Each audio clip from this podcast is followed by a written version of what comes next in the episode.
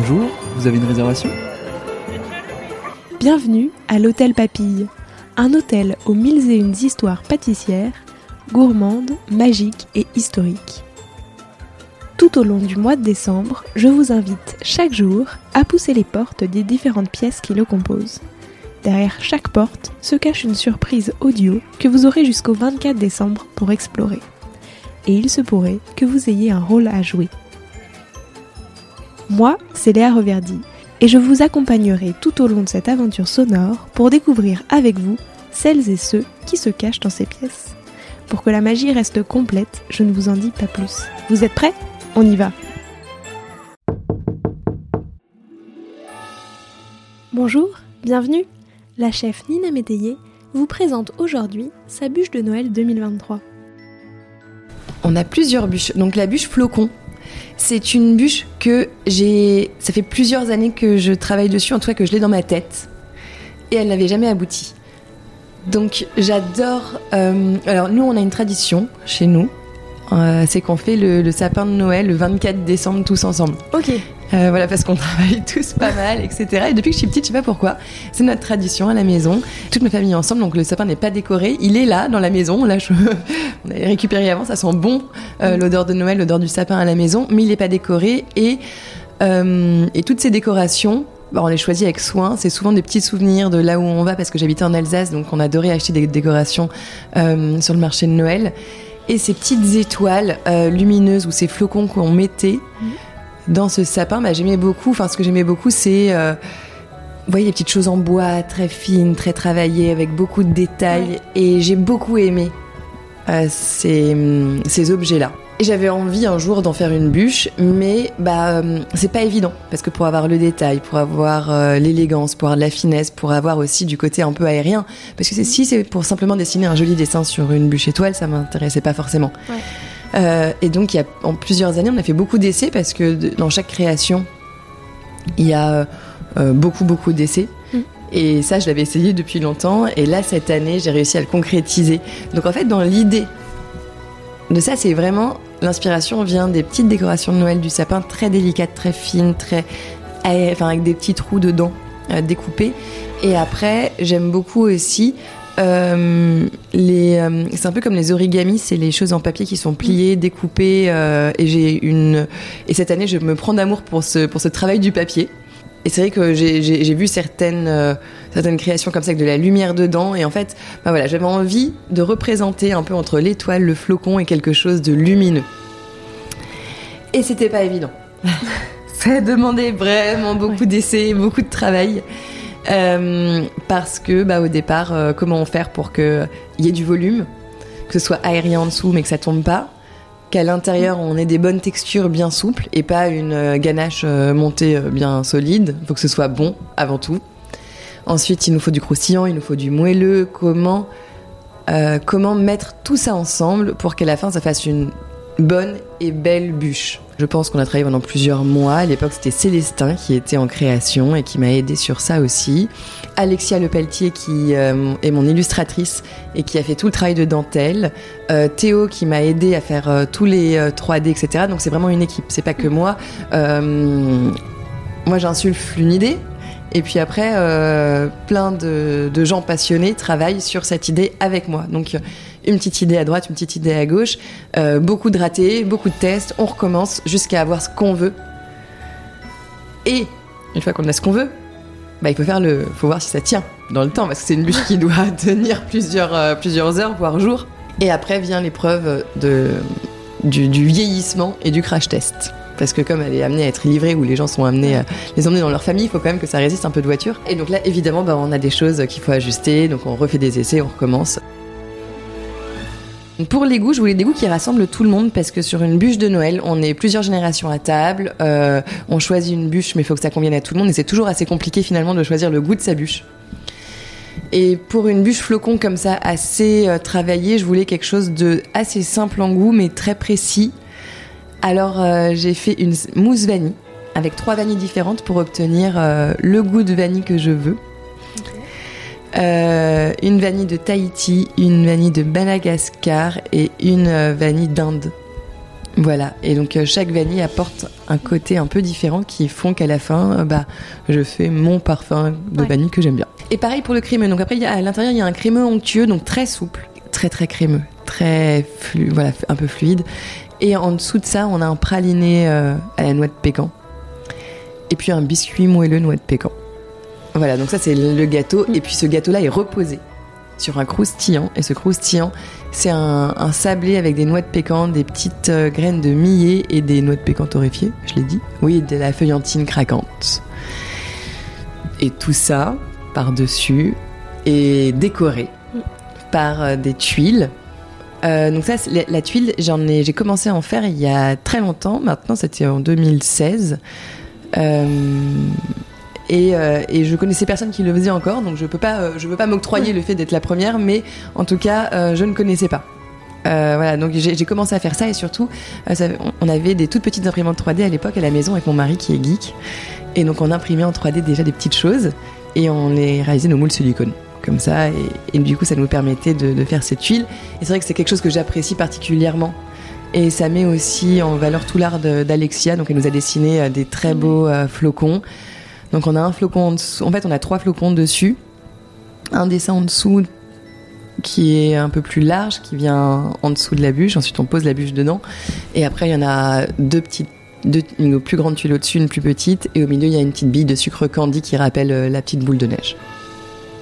C'était d'abord le visuel. Et je me suis dit, voilà, le blanc, euh, la vanille, ça va bien et c'est quelque chose qui rassemble. Donc vraiment pour les bûches, je m'étais déjà loupée sur certaines bûches euh, des années précédentes où bah, j'avais fait au sapin ou des choses qui étaient un peu plus compliquées. Et c'est vrai qu'il y a certaines personnes qui adorent et certaines personnes qui Ouais. n'aiment pas du tout. Et c'est un peu dommage de hum, d'avoir une bûche qui plaise pas à certaines personnes autour de la table. Donc je savais que je voulais quelque chose qui soit, euh, on va dire, abordable à- par, toutes les, par tout le monde. Et la vanille, évidemment, c'est blanc. Et après, c'est vrai que j'aurais voulu, mais c'était pas possible. C'est vrai qu'après, c'est toujours des, choix. Parce que moi, je voulais quelque chose d'un peu plus transparent, vraiment flocon, etc. Et en fait, la tuile ne le permet pas. Euh, donc j'ai essayé plusieurs techniques, on a essayé de la, de l'avoir blanche, mais du coup ça manquait d'élégance. Et en fait finalement, en assumant complètement cette, cette tuile ce côté biscuit, bah euh, je trouve que ça donne du relief. Mm. Et c'est d'autant plus joli que quand on essayait d'avoir quelque chose un peu saupoudré de sucre glace ou quelque chose qui fasse Ouais. plus neige, en fait on assume le fait, euh, on assume certaines contraintes et je trouve ça assez chouette. Ouais, je suis trop contente parce que c'est vraiment une bûche qui, qui a abouti à plusieurs années. c'est un bel exemple de processus de création parce que euh, bah, les autres années, je l'ai essayé, je l'ai abandonné parce que j'arrivais pas et c'était pas à la hauteur de ce que je voulais. Et donc ça aussi, c'est pour dire, exprimer que bah, c'est important de rater pour après arriver à quelque chose de mieux. Parce que je l'aurais fait il y a 2-3 ans. En essayant de pousser un peu, ça aurait été sûrement moins bien que maintenant parce que j'ai acquis aussi euh, bah, plus de techniques, parce que j'ai plus j'ai des réflexes que j'aurais pas forcément eu avant. Plus le temps avance et moins on est dans le dans le dernière minute. Là maintenant, ça fait trois ans d'ouverture, enfin les trois ans qu'on est ouvert. Euh, et ben on a eu le temps de se roder. Il y a des choses qui sont en place, les gens ils sont formés, ça nous laisse le temps d'anticiper beaucoup plus les choses. Donc euh, on a une, euh, une efficacité d'exécution qui est plus agréable, donc on peut se tromper plus. C'est-à-dire que quand on doit finir la bûche, quand on a un mois pour créer la bûche, et ben on n'a pas trop le choix que de se rater. Enfin, euh, on, a, on peut pas se rater justement, on n'a Ouais. pas trop le choix que de réussir, et on peut pas se rater. Euh, et là, j'avais encore l'occasion de me rater beaucoup de fois, parce qu'on a commencé en mars-avril à y réfléchir. Donc euh, même, je crois, en, décembre, je me suis dit, allez, on se met sur la bûche. Alors évidemment, en décembre, il y a les, voilà, il y a les galettes. Ensuite, bon, bah, il y a Saint-Valentin qui arrive, faut préparer Pâques, etc. Mais dès que les fêtes, le reste était bien préparé, je me suis mise dessus. On a commencé les dessins, on a commencé à, hum, à faire des croquis, on a commencé à faire des tests de, de goût. Et en fait, tout ça euh, nous a laissé le temps. Je pense que c'est plus le temps en fait qui a joué en notre faveur. Une bonne bûche pour moi. Je parle très personnellement en tant que pas en, en tant que personnel, mais enfin, en tant que Nina Métayer euh, Salomé, en tant que dégustatrice à table, j'aime bien avoir une jolie bûche parce que je trouve que quand on l'apporte, c'est un peu le moment bah, qu'on attend. Alors moi, je l'attends. Je sais pas si partout. moi, j'attends beaucoup. Euh, souvent, on a beaucoup mangé. On n'a pas forcément envie d'y retourner tout de suite, donc c'est on, on fait une petite pause. Je sais que nous, parfois, bah, il y a le Père Noël qui passe entre temps. Voilà, et là c'est le moment où il n'y a plus rien à préparer, où on s'assoit à table et on sait que on peut, euh, on peut passer du bon temps. C'est surtout euh, toute la gourmandise qui arrive et en même temps il faut que ce soit quand même assez léger, il faut que ça convienne à tout le monde. Et je pense que vraiment les, le, faut que ce soit d'abord faut que ça convienne à tout le monde. parce que c'est un moment, pour moi, Noël, c'est un moment de partage, c'est un moment où on se réunit autour de la table. Ensuite, deuxième, il faut que, que ce soit beau, parce que je trouve que sur une table de Noël, quand on met beaucoup de soin à décorer la table, euh, il faut que ce soit beau. Évidemment, il faut que ce soit bon. Euh, je passerai pas forcément en troisième, mais euh, au même, à la même hauteur que le beau. Et alors, dans la légèreté, pourquoi pas? Si on peut amener un peu de légèreté, c'est pas mal. Pas... Après, il- voilà, il y a des amateurs de chocolat, mais je pense qu'une bûche relativement légère après un bon repas de Noël, ce serait quand même à privilégier. Et alors, on a donc la bûche flocon qui est notre bûche signature. Euh, bon, évidemment, on pourra pas en faire euh, 400 le jour J, hein, donc ça demande beaucoup de travail. C'est au moins 45 minutes de, juste de finition, hein, sans compter Ah euh, le montage, etc. Voilà. Donc, euh, donc évidemment, c'est très long. Euh, et après, euh, on a aussi d'autres bûches. Donc, on a la bûche euh, La Rencontre que j'ai fait en, en partenariat avec Bumble. Et c'est très chouette parce que du coup, c'est très rigolo. Et c'est une bûche au miel. Euh, à l'intérieur, c'est agrumes, poire, c'est assez doux, c'est très fruité, très léger. Euh, en dessous, on est euh, donc c'est une bûche qui est euh, sans gluten avec un biscuit à la farine de riz. et aux graines de tournesol un petit sablé aux graines de tournesol. Donc ça représente un tournesol, c'est deux jolies fleurs sur les côtés. Un gros travail d'embout de bûche avec des petits collages de chocolat. Et au-dessus, elle est, euh, elle est un peu jaune, comme, c'est comme si du miel, comme si les tournesols avaient du miel entre les deux et que ça tournait et qu'il y avait deux petites abeilles qui se rencontrent dessus. Je trouve ça tellement mignon. Je l'adore. Et c'est vrai que c'est un de nos gros coups de cœur aussi, nous au labo. On, Ouais. on a adoré la créer, on a adoré la faire. Euh, on s'est beaucoup marré parce qu'on a essayé de chercher euh, bah, plein, de petites, euh, plein de petits côtés entre l'abeille, le miel, la rencontre, qu'est-ce que un peu de soleil dans l'hiver, un peu de. On, on se réchauffe. Voilà, ça a été un, un, un partenariat très très drôle euh, et très chouette parce qu'ils sont tous adorables là-bas. Et puis après, on a trois bûches euh, classiques. Donc on a une bûche qui euh, une bûche au chocolat noisette, voilà, avec un bon euh, mais légère, hein. attention, chocolat léger. Euh, pour les amateurs de chocolat, c'est vraiment pas lourd, c'est une mousse qui est très légère, c'est très crémeux, c'est un, un- du crumble avec une pointe de fleur de sel, voilà, des choses aériennes.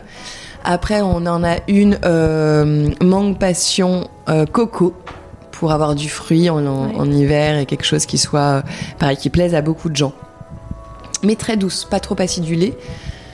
Euh, et la dernière, c'est la tiramisu. Tiramisu, ça c'est pour les amateurs de café. Nous on l'adore, on l'a fait en plus avec un super café de, productrices qui font euh, de torréfactrices pardon, euh, de café qui sont top, qui s'appelle Gram Gram. Et euh, et puis voilà, donc euh, une bonne bûche tiramisu, je trouve ça trop chouette aussi. Je conseille quand même aux gens de précommander parce que euh, ça part vite. Là, on en a les précommandes se sont ouvertes il y a pas longtemps, on a déjà vendu euh, beaucoup de choses. Donc, euh, et puis à un moment, euh, on peut pas produire euh, à l'infini, surtout pendant les, le 24 décembre. On va surtout faire attention aussi aux équipes parce que l'idée c'est de faire bien, pas forcément le plus possible, mais faire bien. Donc voilà, j'ins- j'insiste, si les gens peuvent précommander, nous ça nous arrange parce qu'on produira pas pour jeter après, de toute façon. Pour plus d'informations, rendez-vous dans le descriptif de l'épisode. Bonne dégustation J'espère que cet épisode vous a plu et moi je vous dis à demain pour une nouvelle aventure. Si vous aimez Papille et que vous souhaitez me faire un joli cadeau de Noël, vous pouvez noter l'épisode 5 étoiles sur Spotify ou Apple Podcast et me laisser un gentil commentaire. Sur ce, je vous souhaite une très belle journée. Prenez soin de vous.